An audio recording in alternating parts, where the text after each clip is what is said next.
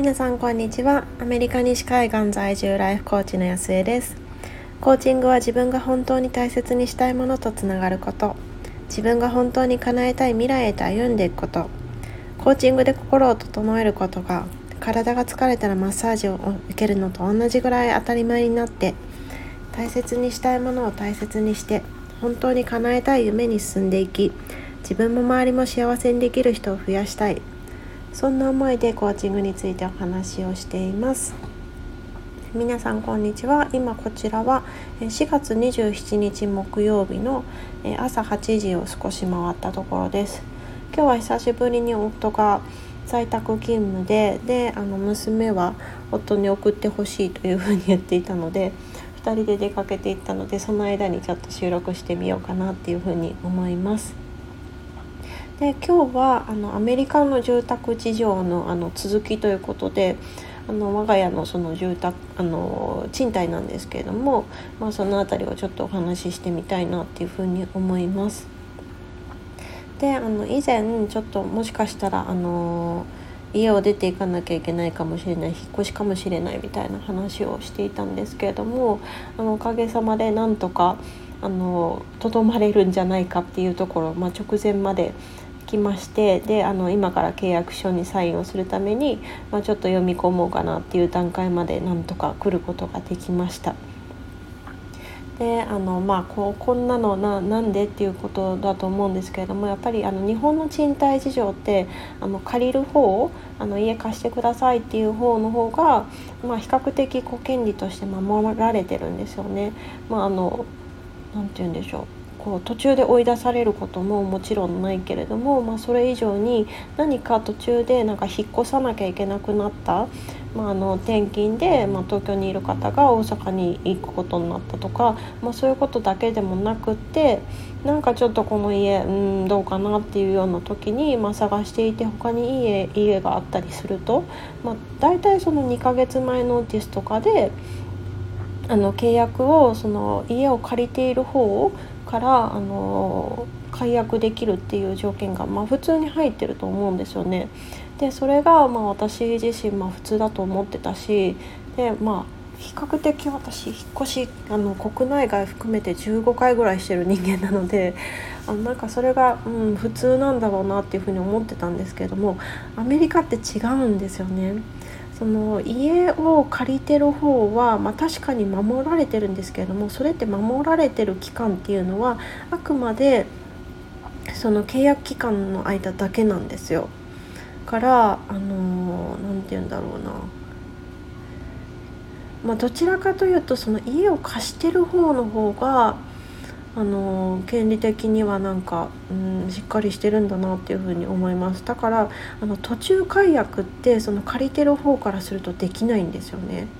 まあ、逆に言うとその貸してる方も途中で解約することができないから、まあ、あの日本に比べてあのアメリカってやっぱりこう住宅がどんどんその価格が上がっていくので、まあ、そういういい価格の時のマーケットで売りたいっていうこうニーズも高いし今とかだとその金利が上がっているのででなんか5月って結構ねもうげその金利の支払いの結構なタイミングでみんなそれでちょっと躍起になってるっていうところがあるんですけれども。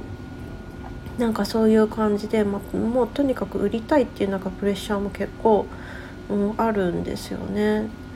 でまあその中でやっぱりそのえっと誰かが住んでいる限り貸している時にはその売買マーケットの方にリストできないとかそういう守られ方は確かにあのしてるんですけれども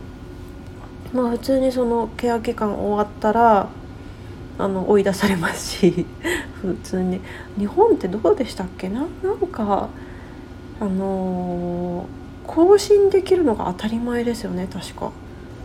そうじゃなかったんでしたっけ？あれ？なんかそうだった気がするななんか出ていきますっていうまで貸してる方って確か追い出せないんじゃないでしたっけ？なんかよっぽどあの賃貸あの賃料滞納とかじゃない限りなんかそうだった気がするんですけれどもなでもこっちは別にあの5月末までなんですけども私たちの今のリース契約リース契約終わったら出てってねっていうふうに普通に言われましたしうんでかつその、まあ、駐在だとやっぱりあの途中で、まあ、2ヶ月前ノーティスでやっぱりその帰国してきてねとか普通に言われると思うんですけど2ヶ月前？違いますね。なんか2週間とか1ヶ月。まあそれは会社によって違うんですろうけれどもなんかそういうものにもこうやっぱそうやってこう途中解約ができないっていうのは結構大きいですよね。であのまあ、その途中解約できるのってアメリカの場合そのミリタリークローズっていうふうに言われていてであの、まあ、ミリタリーの場合にはやっぱりその何て言うんでしょう急にこう命令が出てであのこっちに行ってくださいねとかいうのがあるのでそういう人たちがあの不利益を被らないように、まあ、ミリタリーってまあいろんなところでその優遇されているやっぱりその国のためにあの働いてくださってるっていう、まあ、危険危険のところもあるしそれをこう担ってくださってるっていうので、まあ、いろんなところで優遇はされてるんですけどもやっぱりその不動産のところ賃貸のところでもやっぱりそのミリタリークローズっていうこう名称がついてるぐらいやっぱり特別なところなんですよね。であの今回私たちはその部分を、交渉して会社の都合でその日本日本なりその他の場所に移らなければいけなくなった時には2ヶ月分のそのペナルティを払えば、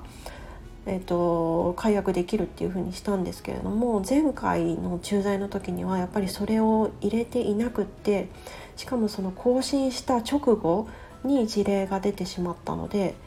えっと結局ねその時ちょっとキリが悪いところで春春にあの更新だったんですけれども一般的にその賃貸契約の更新ってこちら夏なので1年とあと、えっと、次の夏までみたいなことをしたので15ヶ月ぐらい残ってたんですよね。で会社からの補助はさすがに 15, 15ヶ月分出ないのでもしかしたら自分たちで15ヶ月分まあ、住んでいないその1年ぐらい払わなきゃいけないかもしれないっていうことでその契約を誰か引き継いでくれないか結構必死に探したっていうあの過去があったので、まあ、今回それはないようにそういうクローズ入れたんですけれども、まあ、とにかくその借りてる方の権利は日本に比べるとかなり薄いんですよね。あなんかそういうのもあって結構、うん、苦労することがあるんですけれども、まあ、今回幸いあの家賃の値上げと引き換えにもう1年いるっていう交渉を、まあ、オーナーさんが受けてくれたのであとは他に違うなんか 契約ねさらっと変えたりするんですよねだからそれもちゃんと見比べてあの確認してからサインしようっていう、まあ、その段階まで来ることができました。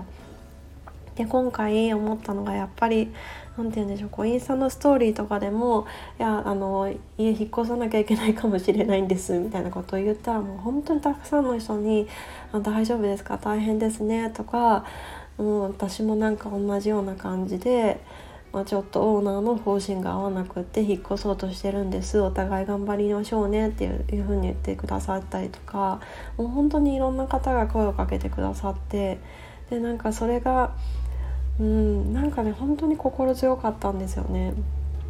でなんか地元のその現地のお友達とかはえっと、お姉さん違う妹の方がその不動産のブローカーっていうこともあって本当にいろんな情報をくれたりとか、まあ、こっちはあっちはっていうふうに言ってくれたりとかなんかそういう、まあ、実際手伝いしてもらったりとか今回本当にあなんかなんて言うんだろう。一人じゃないんだなっていう風に感じたりとかこんな風にそのまあ、具体的に何か、うん、サポートできない時って私もなんか大丈夫ですかとか言ってしまうのためらってしまうことがあるんですけれども別に何か本当にこう実際的なあのサポートがなかったとしてもこの声をかけてもらえる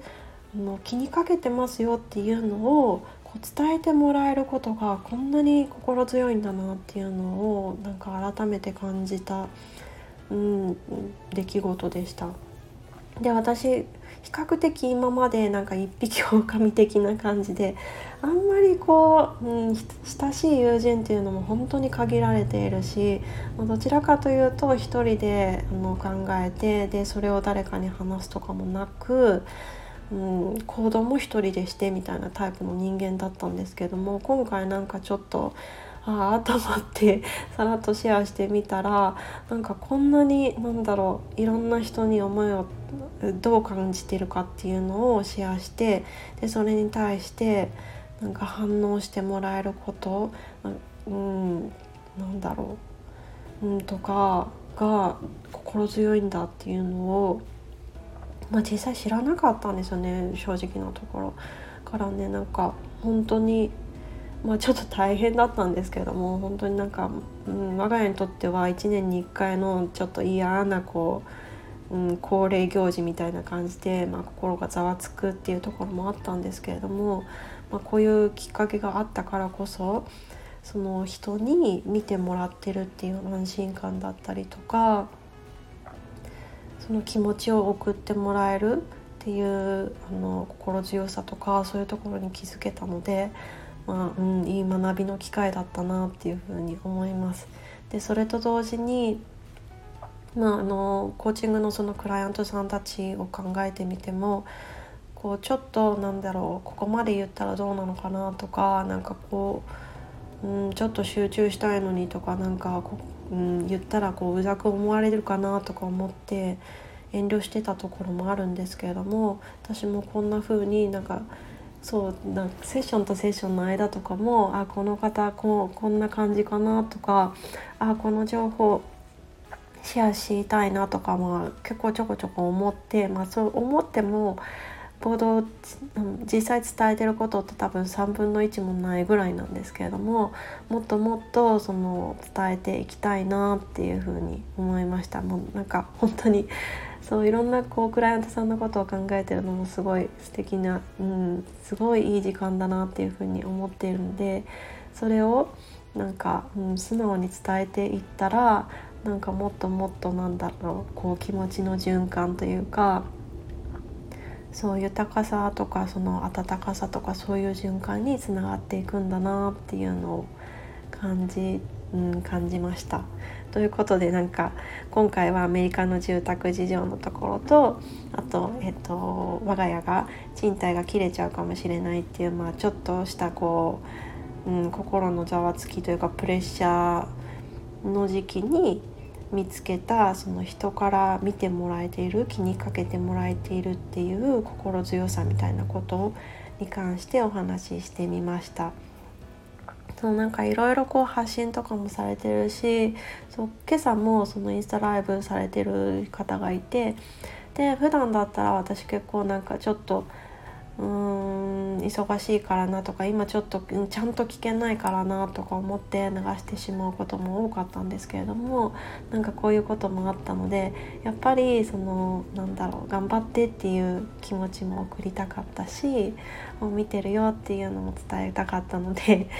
あのまあ、ちょっとながらになってはしまったんですけれどもライブのとこにお邪魔してでちょっとあのハートを送ったりですとかコメントを送ったりとかしてやってるとなんかこっちの送ってるこっちもすごくこうあったかい気持ちになってさ朝からすごいいいいいなんかエネルギー交換というかこう気持ちの